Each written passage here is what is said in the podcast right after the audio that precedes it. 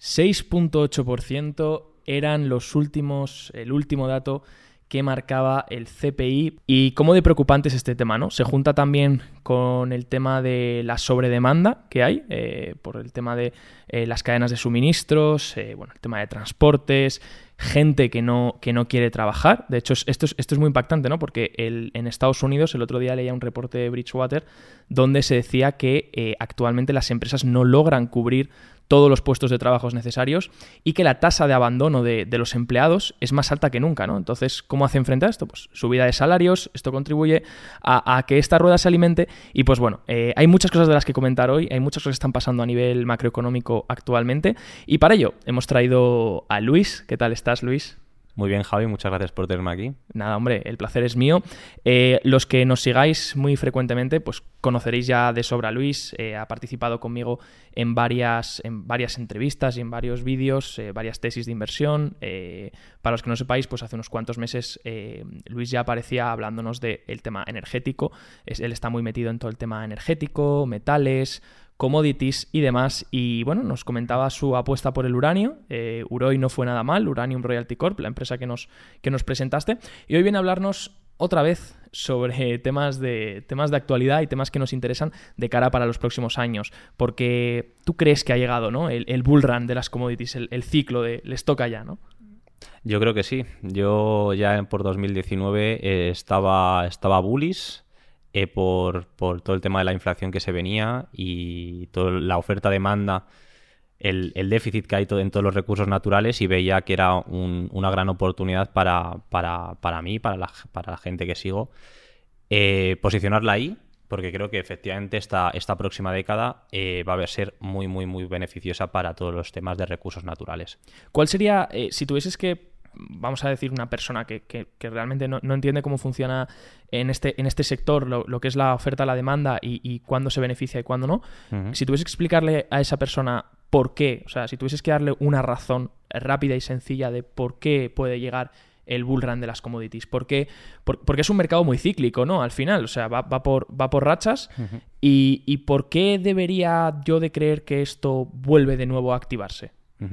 Vale, bueno, un ejemplo muy, muy sencillo, por ejemplo, yo diría una botella de agua. Una botella de agua que te puede costar un, euro en cualquier, cualquier gasolinera, en cualquier sitio que, lo compres.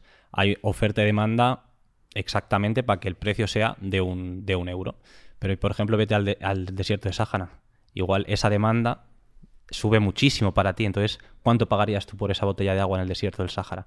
Entonces, es un ejemplo rápido y sencillo para entender que todos los recursos naturales se, la, mano invisible del mercado es la oferta y la demanda y establece un, precio determinado a largo plazo.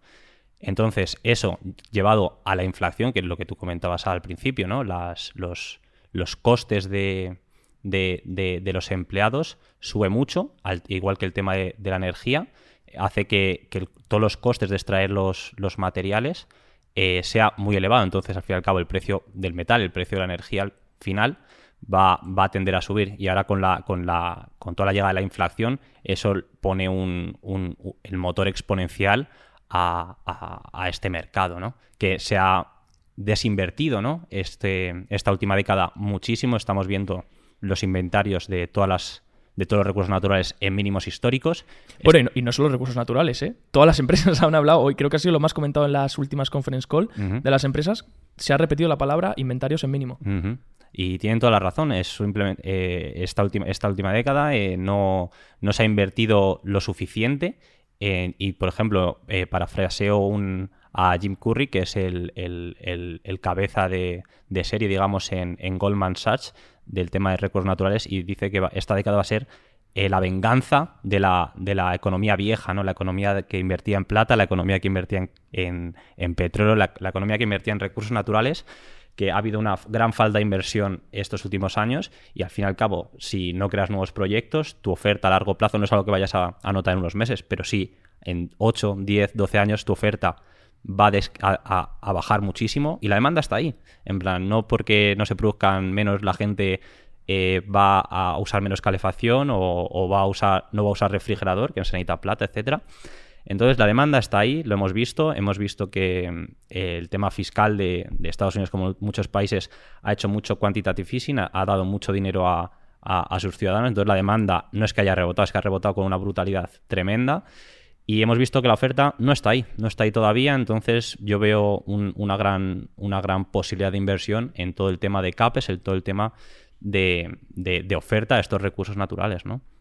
Dice eh, Bridgewater, y lo comentábamos otro día leyendo el artículo, eh, que esto no es, una, no es una crisis de oferta, es una crisis de sobredemanda. Lo compara al 75, donde sí que es verdad que, la demanda era alta, pero también había mucho problema de producción y de oferta. Mientras que ahora dice que, realmente eh, tras aún habiendo superado el COVID, que supongo que habrá sido un catalizador bastante malo en todo esto, pero aún habiendo superado el COVID, eh, la oferta se ha vuelto a poner y la producción se ha vuelto a poner eh, en niveles pre-COVID y aún así la demanda es lo que está... Al final la demanda ha crecido tan rápido que no, la oferta no puede llegar a cubrir eso. Eh, ¿Opinas lo mismo? ¿Crees que similar al 75? ¿Crees que un poco diferente? ¿Cómo lo ves? No, totalmente, están totalmente, están totalmente acertados. Hay dos, dos, dos, caras de la moneda, ¿no? La oferta y la demanda, al fin y al cabo. Entonces, si estamos comentando que toda esta década eh, se ha desinvertido, entonces la, oferta está no cayendo porque no se nota de un año para otro, pero sí que está eh, decreciente, ¿no? Digamos, y, la, y la demanda hemos pasado de, 2020, que no 2020, 2021, que prácticamente hemos estado encerrados, no había demanda, hemos salido de, la cuarentena eh, con una demanda eh, exponencial. Absurda. Entonces ahí hay un gap entre oferta y demanda que no queda otra que el precio suba, esa inelasticidad en el precio que, que estamos viendo actualmente en elige cualquier recurso natural. No, y eso no son los recursos naturales, o sea, vete a cualquier tienda, vete a cualquier, vete a la panadería, vete al supermercado, que de hecho sí, hablamos de 6.8%, pero realmente nosotros lo estamos notando mucho más, o sea, ese 6.8%, ese cálculo de ese 6.8% de todo el mundo se queja, ¿no? De cómo se calcula ese CPI, realmente es mucho mayor, en el impacto al final que tiene sobre los ciudadanos es mayor, es mayor. Totalmente. Eh, hablábamos de eso, hemos hablado de... Me ha gustado que has comentado eh, empresas con eh, inventarios en mínimo. Claro, ¿cómo va a afectar esto a los siguientes resultados de las empresas? Porque ahora vale, o sea, ahora, porque lo hemos visto, de hecho, hay un estudio de Faxit que lo que decía, porque tú y yo estuvimos hablando ya el, el trimestre pasado, decíamos, vale, a ver, si los transportes están como están. el tema de transporte está como está, ¿no? Hay, hay hay fallos en esa cadena de suministros, ¿no? Hay demasiada demanda. Eh, ¿Cómo va a afectar a los márgenes de las empresas cuando publiquen? Van a reducirse, obviamente. Nos preocupaba esa reducción en los márgenes por, por temas de costes, ¿no? Pero sí que es verdad que muchas empresas han mantenido muy bien sus márgenes. Un informe que publica Faxit decía que, que los márgenes están manteniéndose casi a los niveles, eh, incluso mejor que los niveles del año pasado. Que, eh, ¿Crees que es por esos inventarios? ¿Crees que ha sido como la última bala de la recámara que tenían las empresas? Como hemos acumulado mucho inventario, eh, ahora no nos está afectando a corto plazo y claro, la gente se confía, dice, ostras, no, están manteniendo el margen muy bien. Y de cara a los siguientes trimestres, ¿cómo, cómo se va a solucionar eso? En plan, ¿qué empresas pueden, pueden verse, cómo se van a ver estas empresas afectadas? Claro, incluso en commodities, ¿cómo va a afectar el, va a afectar también a los costes indirectos, ¿no? Eh, sí, bueno, lo has explicado tú demasiado bien, ¿no?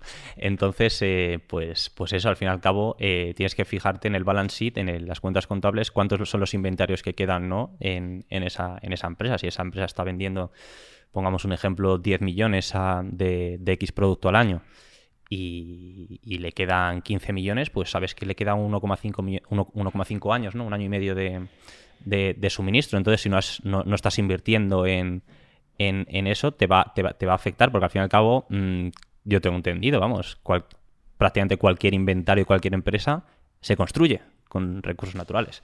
Entonces, si, está, si, si esa empresa no tiene inventarios, va a tener que gastar mucho en esos, en esos inventarios a futuro, que al fin y al cabo se lo va a pasar efectivamente a los consumidores. Entonces, los márgenes no deberían verse afectados por, por, ende, ¿no? Porque al fin y al cabo los inversores quieren mantener márgenes, incluso mejorarlos. Si no estás mejorando los márgenes, significa que la inflación te está afectando, no la estás mejorando. Entonces, los accionistas, ¿no? Quieren, quieren ver que mejoras, mejoras márgenes y mejoras ventas en, un periodo de inflación, si no invertirías en esa empresa en esta, en, en esta época. También, hablando de otra cosa, eh, tienes que fijarte en, empresas que tengan mucho inventario. Si tienen, esas empresas tienen mucho inventario y en, periodos de inflación, se va a revalorizar tu inventario porque esas, esos, recursos... Lo has adquirido a un precio menor. Efectivamente, lo has adquirido a un precio menor, el precio actual está mayor y si piensas que va a seguir subiendo, va a dar fortaleza a, tu balance general, ¿no? Entonces, efectivamente, es un, es un tema importante, ¿no? a ver, bueno, una de las, de las empresas que tuvimos en cartera hace unos cuantos meses, AMRK, que lo hizo muy bien, era, era por eso, ¿no? Tú comentaste varias veces que el inventario que tenía de, metales preciosos era bastante elevado y eso le ha permitido venderlo a, buen precio y, beneficiarse también, ¿no? Efectivamente. Eh, en el caso particular de, de AMRK, tiene prácticamente el 10% del, del, market share, ¿no? de la cuota de mercado eh, global, tanto de oro como de plata, que es muchísimo. Se, venden anualmente unas 800 millones de, casi, un, casi mil millones de onzas de plata. AMRK vende 100 millones, tenía mucho inventario, tiene los acuerdos con el US Mint, Canadian Mint, eh, encima tiene su propio está verticalmente integrada, tiene su, su, propia cadena de montaje, entonces al fin y al cabo es una empresa que ha podido mejorar las ventas y mejorar los beneficios en, esta época. Qué bueno. Eh, mira, dice Stephen Lepp, que tengo aquí un artículo y es una frase que a ti te va a gustar. Eh, para, para, poder seguir desarrollándonos necesitamos materias primas. Dice commodities. Vamos a necesitar materias primas y tecnología eh, de una forma en la que nunca la hemos necesitado antes. porque dice que esos países que, se están desarrollando, ¿no? Dice que ahora, bueno, pues teníamos los países desarrollados, los subdesarrollados eh, y los, eh, los, que están en vías de, desarrollo, ¿no? Dice que esos países ahora eh, van a sufrir un incremento, un crecimiento muy, muy, muy, muy alto y que, claro, que un país, pues obviamente infraestructura, mm, personas que necesiten acceso, más acceso a la electricidad, más acceso a, materias primas, ¿no? O incluso a activos, porque si esas familias empiezan a tener, ahora mismo viven con lo que tienen al día para, para poder cubrir sus necesidades básicas, pero si en un momento su país se, desarrollase más, pues a lo mejor tienen un, crédito extra, ¿no? Eh, eh, una liquidez extra para poder invertir en activos. Y, hablaba de, eh, bueno, esto lo complementa con lo que dice Jeremy Siegel, que dice de, de, Looming, que me gustaría saber tu opinión, que es de Looming Asset Shortage, que sería como la teoría de que va a llegar un punto en el que no va a haber activos ni materias primas para todos. O sea, que va a ser que va, a llegar un punto en el que, claro, que el precio va a tener que dispararse por eso, porque no hay, no, hay para todo el mundo. O sea, energía. Bueno, tú eres, tú eres pro. Tú eres pro energía, siempre lo has dicho. Siempre que, hemos hablado de, criptomonedas o otro tipo de inversiones, tú has dicho, mira, si la apuesta sencilla aquí es apostar por la, por la energía. Y sobre todo, más en concreto, por el uranio, ¿no? Efectivamente. vamos, no me tenéis que hacer caso a mí, hacer caso, por ejemplo, a Garren Buffett, que lo dijo creo que el año pasado en, en su conferencia de inversores, le preguntó un, un, accionista ¿no? ahí en, en Omaha, ¿cuál, si, te tuvieras, si tuvieras 20 años y te tuvieras que especializar en un sector, ¿en cuál sería? Su respuesta, energía. ¿Por qué? Porque al fin y al cabo es el motor de la economía, es el motor de, la sociedad y, hacia dónde nos dirigimos. No sé a quién escuché que me pareció una frase súper, súper interesante. Dijo, ¿qué, ¿cuál es la diferencia entre, entre los seres humanos y cualquier otra raza, cualquier otra especie? Que los seres humanos consumimos todos los recursos naturales de un sitio y nos vamos a, por más a otro. Y así es como, ha evolucionado, ¿no? Al fin y al cabo el mundo hasta la actualidad y ahora queremos colonizar otros, otros planetas, ¿no? Entonces, sí, al fin y al cabo, lo bueno de los recursos naturales es que tus cartas están a favor. La oferta es limitada y tu demanda está en aumento, porque la población aumenta. Entonces, a largo plazo es una inversión que si te, te sitúas en la, en la empresa el, macro está ahí. Entonces, sí, si lo desglosas al micro, a, la empresa que tú creas que va a, capturar el alfa a ese, a ese sector, creo que vas a estar bien posicionado. Pero al fin y al cabo, es una cosa muy, muy, muy importante, que las empresas de recursos naturales son empresas cíclicas. La cura para los precios bajos son los precios bajos, la cura para los precios altos son los precios altos. Entonces hay que saber analizar el mercado, saber situarse y, intentar capturar la, la rentabilidad, ¿no? Es para lo que estamos aquí hoy. Catherine, Catherine Boots, eh, bueno, comenta varias veces que ella apuesta por una deflación de cara a que, a que cree, o sea, bueno, ya eh, está muy en, innovación disruptiva, ¿no? Y en tecnología, pero ella cree que, mientras todo el mundo cree que esto se va, bueno, y lo que nos indica que todo se va al alza y que los precios van a llegar a un momento en el que no van a ser sostenibles, pero, pero ella dice, vale, pues va a llegar un punto en el que el mercado va a tener que innovar en esos sectores donde a lo mejor la demanda está muy disparada, innovar para ser más eficientes. Entonces, ella apuesta por deflación, porque dice, va a llegar un punto en el que ese consumo de materias primas a lo mejor, por ejemplo, va a ser más reducido porque logremos hacer que sea, pues yo qué sé, te pongo un ejemplo muy, muy, muy básico y que, y que realmente es muy, muy sencillito, pero sería como la bombilla, la bombilla LED, ¿no? Eh, eh, la bombilla consume, vamos a crear una bombilla LED que consume mucho menos. Entonces, no, no ¿Consideras o estás abierto a ese, a ese aspecto del que, en el que la tecnología pueda también aportar su, rama? ¿Crees que es necesario? ¿Crees que es indispensable? O... Bueno, es un, es un gran debate, ¿no? El deflación y inflación. Yo creo que sí, efectivamente. Catherine eh, Goods, que, bueno, podemos hablar un poco, pero bueno, vamos a, centrarnos en lo políticamente correcto. Em, habla de, de, deflación. ¿Deflación en qué sector? En el sector de la tecnología, totalmente acertado. Tú la, tecnología por, sí, por ende, es deflacionaria. Pero al fin y al cabo entiende que es, que, es la inflación, es la pérdida de poder adquisitivo por el aumento de, de la oferta monetaria. Si el, dinero, si, y os pongo un ejemplo muy básico, si hay un millón de euros en la economía y solo hay 10 casas, cada casa va a valer 100.000 mil dólares.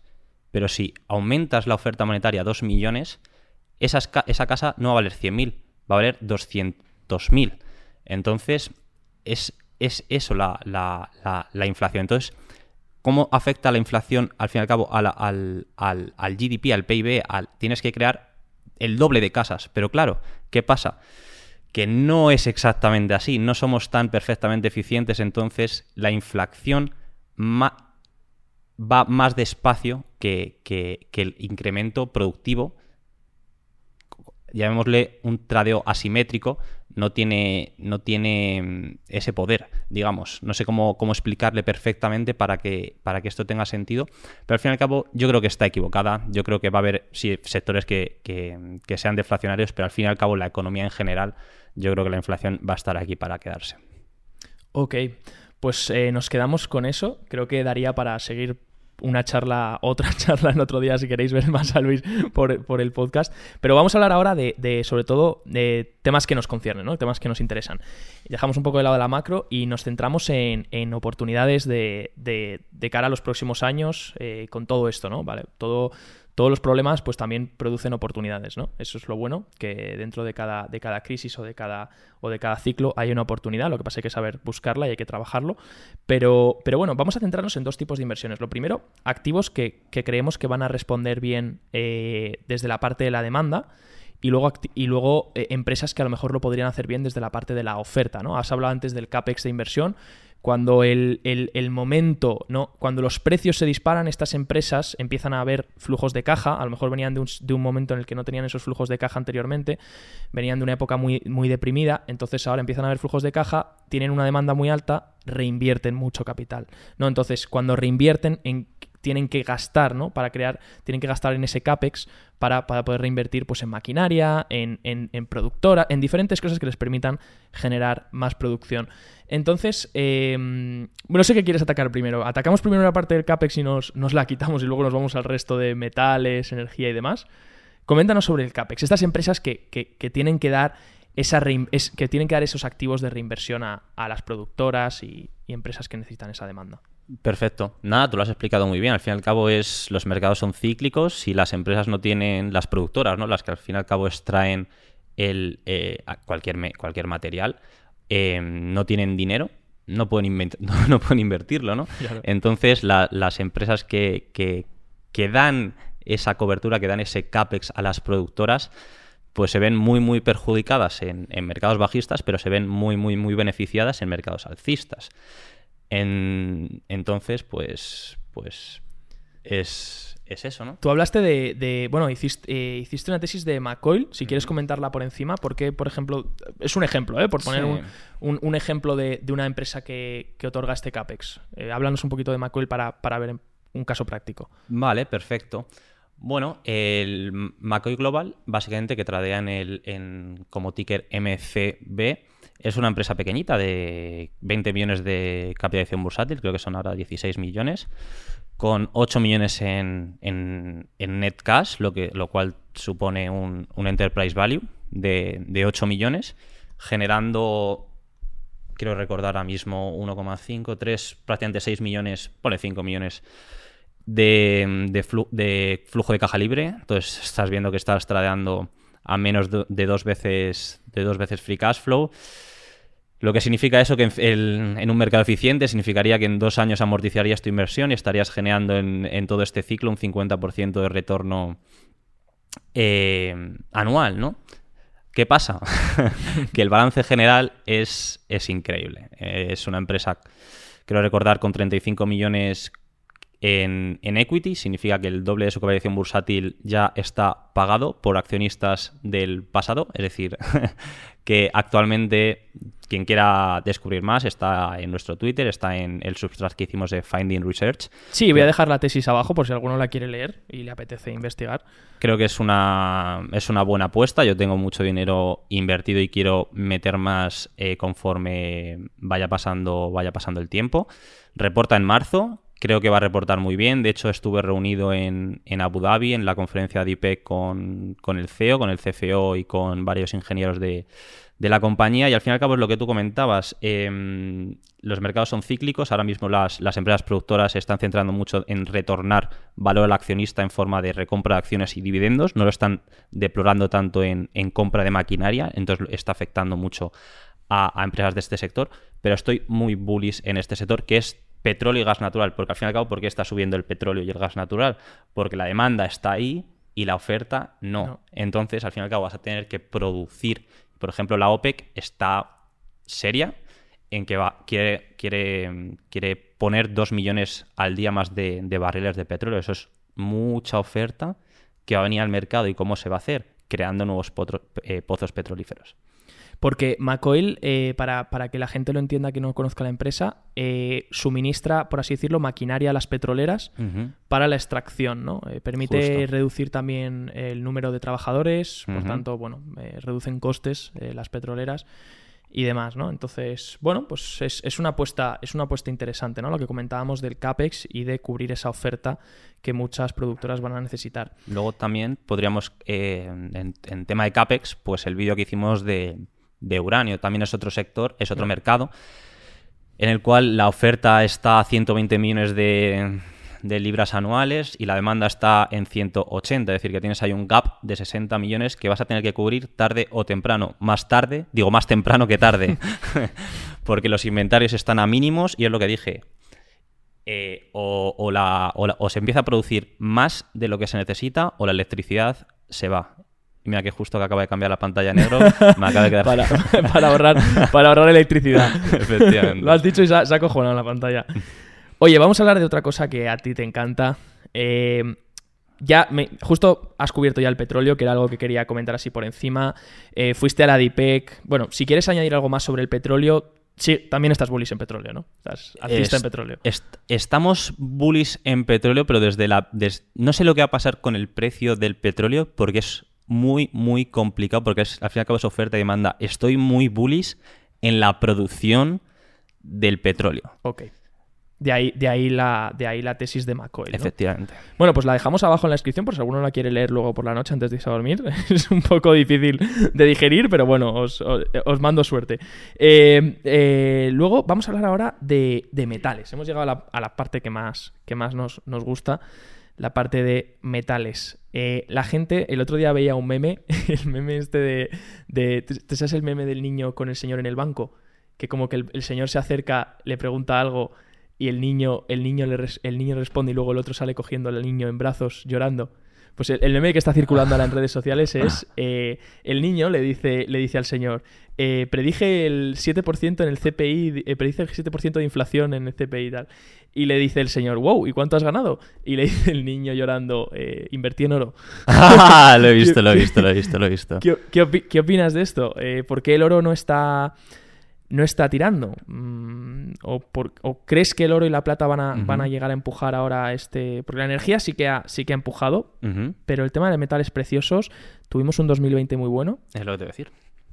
Pero ahora como que lleva un mercado, lleva un año entero ese mercado corrigiendo un poquito ¿Se viene algo mejor o qué opinas? Bueno, primero pienso que el que creó el meme ha tenido que invertir en 2021 en oro, claramente, porque efectivamente veníamos de, de, un mercado en el que el oro estaba a mil dólares en 2017 y en 2020 llegó a 2.000 dólares, es decir, subió un 100% y lo, que sitúa que muchas mineras hicieran un por 5, un por 10. Entonces veníamos de un mercado muy saturado que necesitaba una corrección. Ya ha tenido este año para, para corregir, ha caído el precio de 2.000, a, llegó, a, la base de 1.730. Yo creo que ahí hizo, y cito las palabras de, de Mark Bristow, que es el, el, el, CEO de Barrick Gold, eh, cuando estaba el precio a 2000 dijo, esto es un poco insostenible, va, vamos a ver un bottom nuevo en, torno a eso, a los 1.700 dólares, lo hemos tenido y yo creo que cuando, el, cuando, no sí, cuando el oro rompa los 2.000 dólares por onza otra vez, para mí va a ser un claro indicador que es luz verde para, para seguir apostando por, por, las empresas mineras. Y al fin y al cabo hay que ser contracíclico. Quieres comprar cuando nadie más quiere hacerlo, cuando la gente lo quiere vender. Entonces, eh, yo creo que el oro va, a volver a tirar. Y, pero al fin y al cabo, el oro no ha tirado en qué, en qué moneda. Al fin y al cabo, el oro es un exchange rate entre cualquier divisa del mundo. Entonces, míralo en cualquier otra divisa que no sea el dólar o el euro. Está en alcista, al fin y al cabo. Efectivamente, ponemos una, una, slide que son eh, los SDR, ¿no? Que poca gente lo conoce, son Special Drawing Rights, que es llamémoslo como la moneda global ahora actualmente, ¿no? que se, se, hizo en 1946 cuando el IMF, el International Monetary Fund, se creó, se estableció luego cuando se quitó el PEG del, de Bretton Woods en 1971 y se volvió a hacer en 1976, que básicamente lo que dice es em, coger una, una, una, cesta de, todos, de todas las monedas eh, globales que hay, el renminbi, el yen, el dólar, el, el euro, etcétera, y todas las subdivisiones que, que estas tienen, y hacer un PEG con el oro. Entonces, todos los bancos centrales tienen que intercambiar oro por X divisa cuando tienen eh, problemas crediticios con otro país. O si esto os parece aburrido, podéis veros el final de La Casa de Papel. No lo spoilers, ¿eh, Luis? a, mí ya me has hecho, a mí ya me has hecho el spoiler. No lo spoileo, pero también lo explica bien que, el oro es el respaldo crediticio de, un país. Entonces, yo creo que al fin y al cabo, cuando con toda la deuda que estamos viendo, y no digo cuándo, sino si llegamos a tener una crisis de deuda, creo que el oro va a responder muy bien porque es un activo real, no tiene contraparte de deuda de nadie. Por ejemplo, el euro que tienes en el bolsillo ahora mismo tiene, seguramente tenga entre 18 y 20 personas deuda metida con ese euro. En cambio, el oro no. Entonces, eh, estoy bullish, pero yo no recomiendo comprar oro físico. En plan, a ver, sí, si tienes 50 años y quieres pasárselo a tus hijos o quieres tener una, una, no revalorización, sino mantener tu poder adquisitivo en el tiempo, compra oro. Pero si lo quieres, si quieres una inversión, te tienes que ir a acciones mineras que tengan un apalancamiento a ese precio de oro. Al subyacente. Eh, bueno, ahí, no vamos a tampoco meternos a hablar en, mineras porque lo que voy a dejar es vídeos que ya hemos grabado de, tanto mineras de oro como royalties de oro. Porque lo bueno de una royalty al final es que el problema que tiene una minera, y el otro día nos pasó con, con Arcana, ¿no? Eh, tenemos una entrevista también del CEO de Arcana en YouTube, que nos parecía una, nos parecía una minera de plata muy buena, y lo que pasó el otro día, un derrumbamiento de rocas, ¿no? Si no me equivoco. Justo. Eh, el precio se va para abajo, obviamente. Son, son riesgos, ¿no? Son riesgos que te van a tocar. Entonces, lo bueno de una empresa de royalties, y a eso lo defendíamos en YouTube, y voy a dejar el vídeo abajo para el que tenga tiempo y quiera vérselo, eh, es eso, ¿no? Es que al final estás diversificando en muchas mineras, la propia royalty está seleccionando los proyectos que considera más óptimos en diferentes jurisdicciones, con diferentes tipos de royalties, y al final, si uno va mal o le pasa algo, pues te va, te va a machacar, te va a fastidiar igual, pero no te va a dar e-, ese drawdown ¿no? que, te puede pasar con una empresa productora o, exploradora si hay alguna muy mala noticia. Eh, luego la valoración de las, de las mineras eh, está, en estos momentos está, vamos, es una ganga, ¿no? O sea, ya empiezan a tener esos free cash flow, no están endeudadas, tienen unos balances súper saneados. Eh, al final es como todo, ¿no? O sea, si lo que quieres es una inversión rápida, obviamente este no es tu sector, Pero si, si eres capaz de creer en la valoración y creer en el oro como activo o en la plata como activo, hay oportunidades ahora increíbles. En mi opinión, y yo se le he dado a Luis estas últimas semanas, creo que el oro le queda todavía bajada. Creo que vamos a tener unas semanitas todavía o meses todavía de bajada hasta, hasta realmente que la gente se canse ¿no? y, se quiten muchas manos de ahí. Y luego ya, pues no se sabe cuándo, pues eso podrá empezar a tirar. Ya lo ha dicho Luis, a partir de los 2000 ya hay punto de no retorno si consigue llegar hasta ahí. Eh, Entonces ves en los próximos meses caída, ¿no? Digamos, un, nuevo botón por debajo de los 1700 o manteniéndose, manteniéndose por ahí. Bueno, veo, veo un pelín más de caída de lo que está ahora. Eh, creo que. Y, en la plata igual, ¿eh? En la plata, en la plata creo que también igual. Eh, veo un dólar muy fuerte. Creo que eso no, no va a cambiar. Y luego, bueno, desde noviembre hemos visto, al final el oro, yo recomendaría estudiar, y esto podríamos hacer otro podcast de, las correlaciones del oro, ¿no? Porque Luis y yo estamos todo el día viendo qué, correlaciona bien con el oro. La gente habla de la inflación. Realmente la inflación no es un driver del oro, en mi opinión. Eh, sí que un entorno de muy, muy, muy alta inflación o inflación esperada, porque hay que también ver el mercado descuenta, ¿no? Entonces hay que ver la inflación esperada de aquí a cinco años en un entorno en el que la inflación esperada de aquí a cinco años sea muy, muy, muy elevada, ahí sí que el oro va a responder bien como refugio. Pero realmente el oro donde, donde podría tener una relación sería más bien con los tipos reales, ¿no? Los tipos de interés reales, los real yields, y, realmente desde noviembre mm, estos real yields, si lo veis en la Fred, en el Banco de San Luis, han tenido un empujón entonces al alza y, al oro le compensa que se vayan más para abajo. O sea, al oro le compensa que esos real yields, esos tipos reales, bajen. eh, entonces ahí es donde se beneficia. Pero bueno, esto da para otro podcast. Hablando de, metales, plata. El short squeeze ha llegado, dice Rick Rule, que, el short squeeze no es que haya llegado y no haya fallado, es que todavía no ha llegado. Dice que el short squeeze no es un no es una demanda de no es, un meme stock, o sea, no es que cuatro tíos en Reddit se pongan a comprar plata, es cuando los institucionales se pongan a comprar plata de verdad. No hay no hay oferta para, para ellos, ¿verdad? Va a estar muy muy muy complicado complicado comprar plata física. Por ejemplo, hablemos de un short squeeze. El short squeeze que yo creo que todo el mundo va a conocer es GameStop. Ah, sí. GameStop. Para la gente que no lo sepa, cuento una anécdota. Eh, yo hice una tesis allá hace dos años o hace un año por de, de GameStop en los 4 dólares y hablaba de ese, Yo no sabía que iba a pasar un short squeeze, si no, no hubiera vendido, obviamente. pero, pero eh, para que os hagáis una idea, era una acción que estaba sorteada a un 135%, ¿vale? Es decir, que había 0,3, eh, eh, bueno, 1,3 más acciones sorteadas de la que había una normal. Entonces, imaginaos la brutalidad con la que podría llegar a pasar en el mercado de la plata que está sorteada 180 veces a 1, es decir, un 1800 o un 18.000%. Creo que 18.000%, en plan 180 veces a 1 versus GameStop, que mirar cómo subió, que era 1,3 versus 1. Entonces, yo creo que cuando todo, todo eso efectivamente tengan que los grandes bancos, que son los que van a tener que comprar la plata física, cubran sus posiciones en corto, van a pagar el precio que sea por, la plata física. Que al fin y al cabo es un valor que ha estado de aquí 5.000 o millones de años en, la faz de la Tierra, seguirá estando.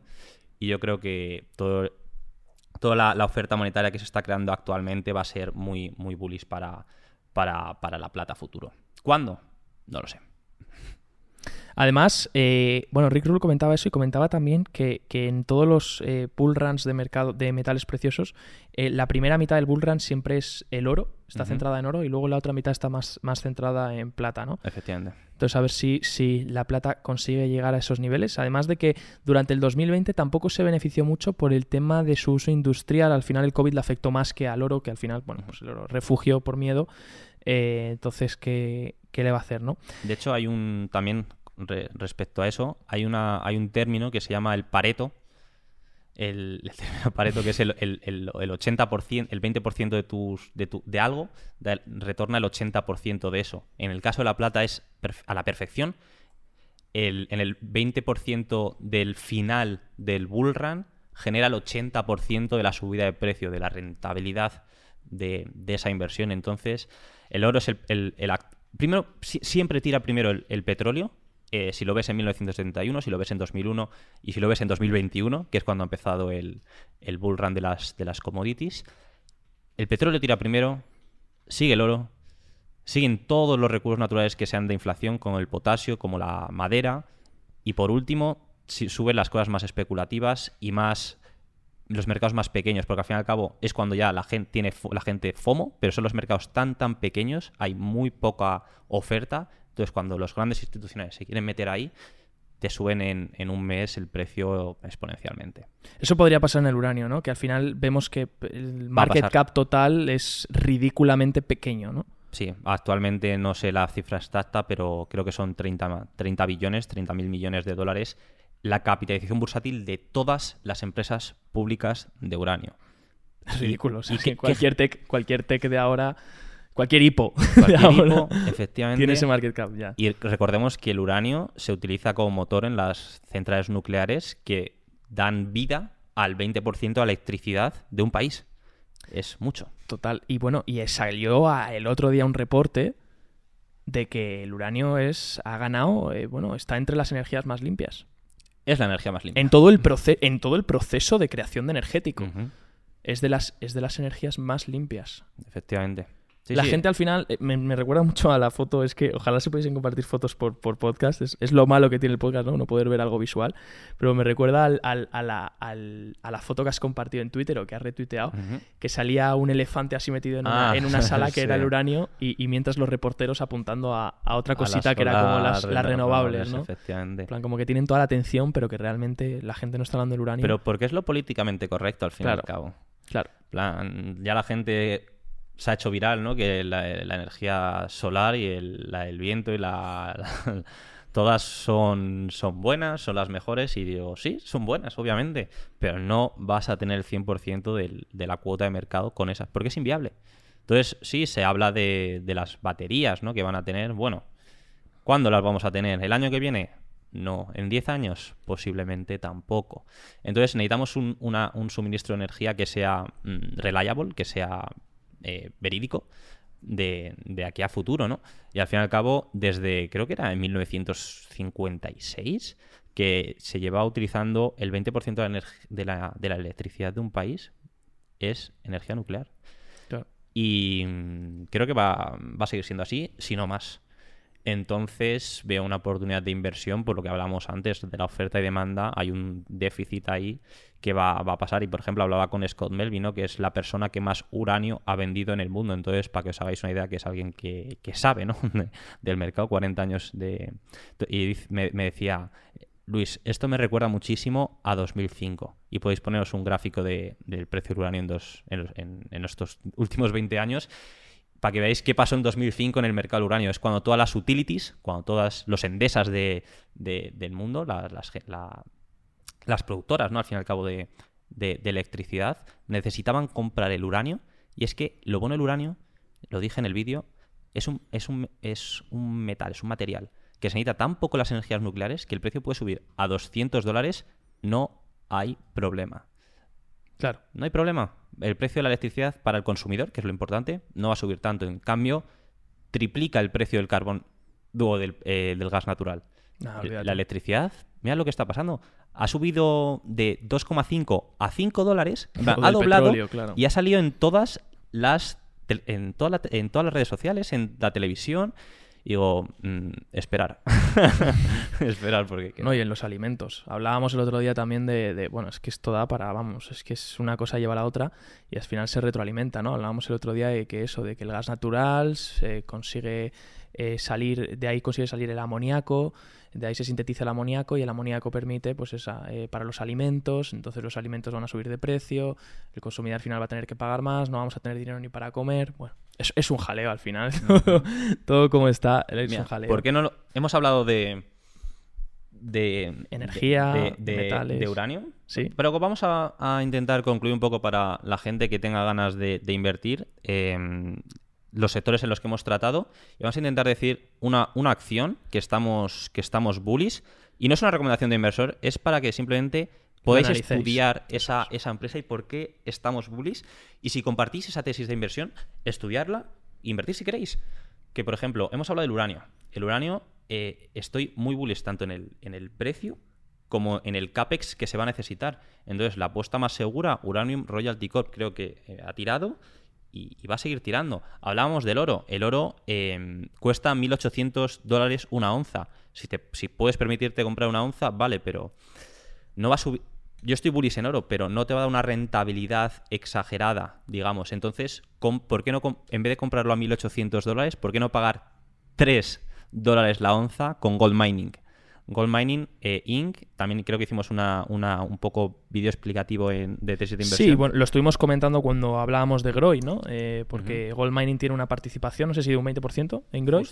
Entonces, bueno, pues el que compre Gold Mining al final se está llevando un 20% en Groy también, que es Gold Royalty Corp, que es la royalties de, de oro, que también vais a tener vídeo abajo sobre la tesis. Voy a dejar todas las tesis por si oye, como ha dicho Luis, esto no es una recomendación, cada uno hace lo que quiere con su dinero, pero si las queréis analizar y este vídeo os ayuda a sacar información, pues bueno, eh, espero que os sirva de utilidad, ¿no?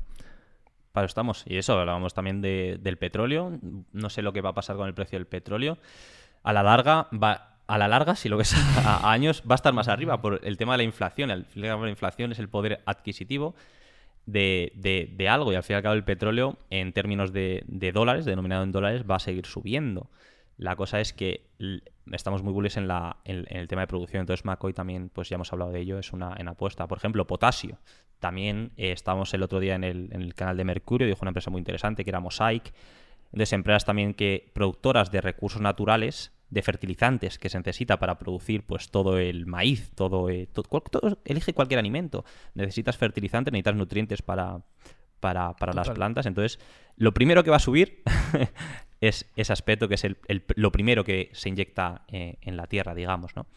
Entonces, hay una, hay una empresa que es súper especulativa, ya directamente digo, no compréis, porque si no me vais a echar luego la culpa, por si falla, que es WRX, Western Potash Resources es una, es una mina que tiene un, proyecto de in situ recovery, es el primero que se va a hacer en, en Canadá de este tipo, que entonces es, es digamos, amigable ¿no? con, el, con el medio ambiente, que es la misma técnica que se utiliza ahora mismo en, en, el, en el sector del uranio. Y va a producir 2 millones, o esperan producir 2 millones de toneladas métricas de potasio y el precio del, potasio estaba en 260, creo que actualmente está en 500, es decir, que prácticamente ha, doblado, pero como es un mercado tan, tan, tan, tan pequeño, es como el uranio. Y las no, hay, no hay un mercado, no hay un spot price, eh, ni un, eh, todo se basa en contratos de mineras a las propias empresas productoras. Creo que también va a estar muy, muy, muy bullish en ese aspecto. Genial, Luis. Pues eh, sea como sea, nos quedamos con todo. Lo, importante y lo que queremos que, la gente se, lleve de, este vídeo, sobre todo, es que, bueno, eh, si cogemos, por ejemplo, un bono a, 10 años eh, que, nos, que nos promete un 1,5%, nos lo está prometiendo en una divisa que, nos, que se deprecia al 5,5%. 6,8 ya. 6,8 ya, es verdad. entonces, realmente nos están, nos están asegurando que vamos a disminuir nuestra riqueza eh, gradualmente eh, año tras año. ¿no? Así que, bueno, hay que buscar alternativas, hay que ponerse al día, simplemente actualizarse. A lo mejor eh, estábamos muy centrados durante la última, los últimos años en, ciertos sectores, ¿no? Por ejemplo, sectores de crecimiento, sectores de innovación, sectores más relacionados con el tech, con el software, con la nube, que se han visto muy beneficiados por el COVID. Pero también hay otros sectores que, bueno, que les toca su momento, les llega su hora y donde está habiendo unas valoraciones tremendamente ridículas y, muy, muy, muy, muy, muy apetitosas. Así que ha sido un placer, Luis, tenerte por aquí. Muchas gracias, igualmente. Eh, yo creo que la gente se va a ir muy contenta en estos 44 minutazos que, nos has dado de valor. hemos hablado? 44 minutos. Se ha hecho corto, sí. Ya te encanta hablar de esto. Así que bueno, si queréis ver a más, eh, más veces a Luis por aquí, eh, tenía pensado nada, cada vez que hable, que hagamos podcast sobre temas relacionados con eso, con materias primas, con metales, con mineras, con temas de inflación, temas un poco más macro que se puedan venir y energéticos. Creo que Luis es nuestro hombre, creo que podemos aprender mucho de él. Así que si os apetece volver a verle por aquí, escribidme, ya sabéis, podéis mandarme un, mensaje, tanto por redes sociales, voy a dejar las de Luis como las mías. Podéis escribirnos, decirnos, oye, me ha parecido genial, tengo esta pregunta, eh, podéis hablar sobre este tema, podéis eh, mejorar esto, lo que sea, ¿vale? Aquí estamos abiertos para, escucharos y nos vemos en el siguiente podcast. Gracias, Luis. Nada,